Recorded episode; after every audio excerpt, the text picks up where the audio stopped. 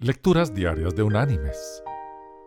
La lectura de hoy es tomada de la primera carta enviada por el apóstol Pablo a los creyentes en Corinto. Allí en el capítulo 1 vamos a leer el versículo 10, que dice,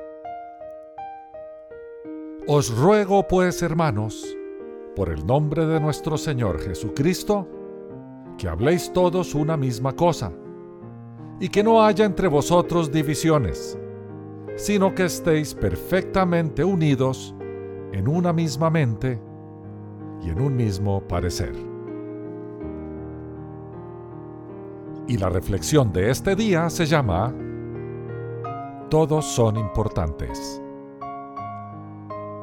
Cierto día, un capitán de barco y su rudo jefe de ingenieros conversaban empezaron a discutir sobre quién era más importante de los dos para que el barco navegara.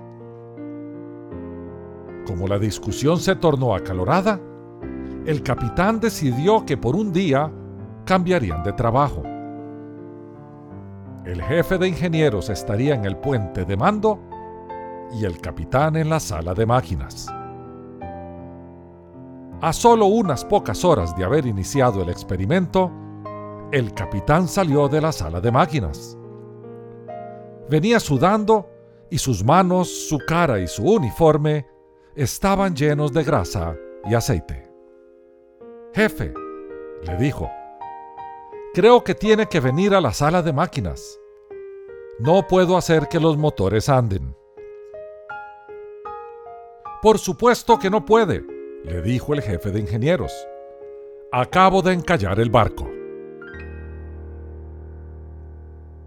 Mis queridos hermanos y amigos.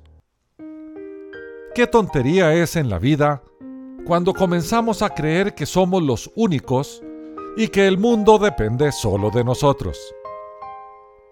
Todos nosotros estamos rodeados de personas y cada una tiene un papel vital que desarrollar en el accionar conjunto.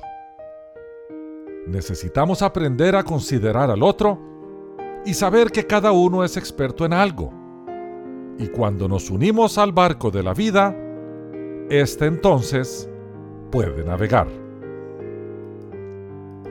Dios nos ha dado dones y capacidades a cada uno para actuar como un solo cuerpo en su iglesia y en la vida.